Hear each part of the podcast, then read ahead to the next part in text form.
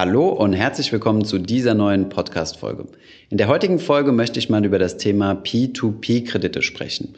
Wir haben ja bereits eine Live-Session mit Basti von Talabox zu diesem Thema gemacht, aber wir haben uns auch selbst nochmal mit dem Thema auseinandergesetzt und klare Handlungsanweisungen ausgearbeitet, wie man sich denn jetzt idealerweise im ja, aktuellen Corona-Umfeld, also im Crash-Umfeld mit seinen P2P-Krediten am besten verhält. Viel Spaß bei dieser Folge!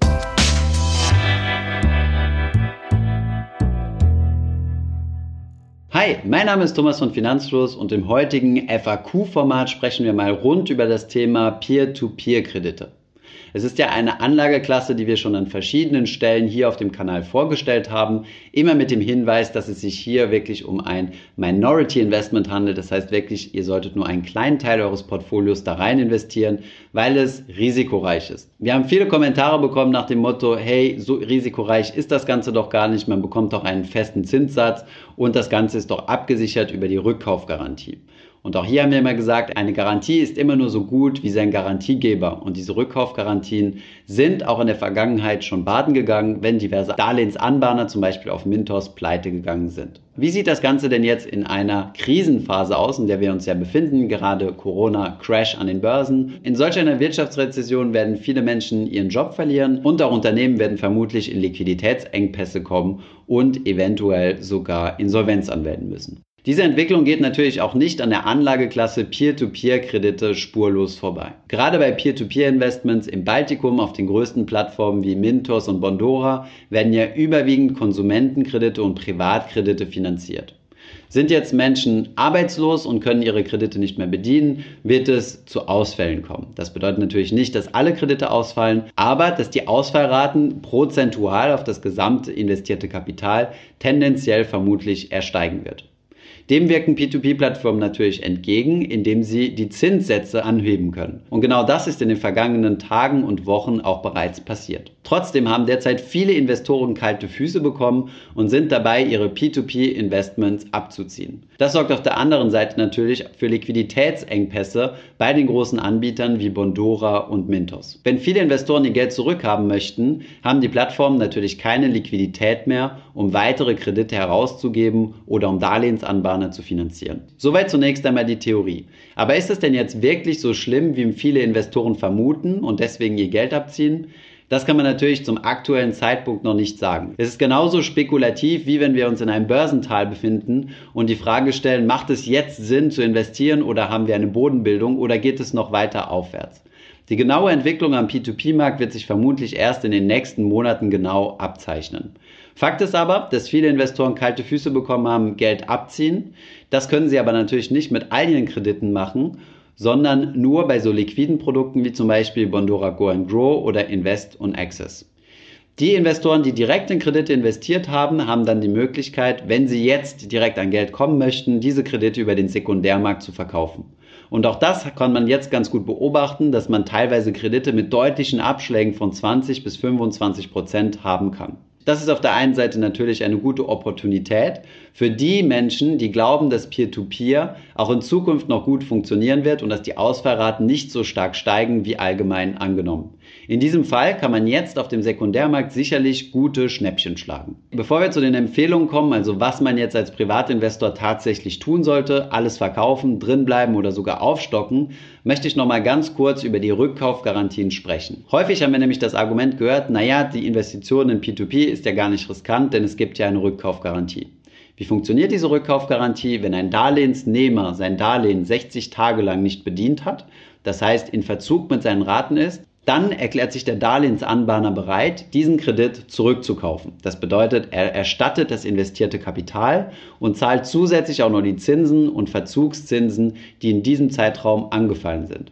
Das Problem des nicht zahlenden Kreditnehmer geht also jetzt auf den Darlehensanbahner über und ist nicht mehr das Problem des Investors. Allerdings ist eine Garantie immer nur so gut wie sein Garantiegeber. Das bedeutet, wenn es jetzt zu zu vielen Ausfällen kommt und diese Ausfallgarantie auf breiter Fläche greift, dann kann es sein, dass den Darlehensanbahnern zu viele schlechte Kredite zurückgespielt werden und diese potenziell pleite gehen können. Wenn diese pleite gehen, geht dementsprechend natürlich auch die Garantie flöten und keiner wird euch mehr eure in Verzug geratenen Kredite zurücknehmen. Soweit die Theorie in einer Crashphase, wenn es zu einer übermäßig hohen Ausfallrate kommen sollte. Wie sollte man sich denn in der jetzigen Situation als Investor idealerweise verhalten? Zunächst einmal sorgt dieser Liquiditätsabfluss, also dass viele Investoren Geld von den Plattformen abziehen, natürlich für eine unangenehme Situation bei den Plattformen. Diese haben natürlich direkt reagiert und zum Beispiel bei Bondora wurden die Auszahlungen teilweise vorübergehend erstmal verlangsamt bzw. ganz eingefroren. Aus diesem Grund macht ein panischer Verkauf aus jetziger Perspektive relativ wenig Sinn. Du solltest an sich zunächst einmal einen Schritt zurückgehen und dir überlegen, warum hast du überhaupt in Peer-to-Peer-Kredite investiert. Es handelt sich dabei um ein Risikoinvestment, was in der Vergangenheit gute Zinsen gebracht hat und wo auch jetzt das Zinsniveau noch sehr attraktiv ist.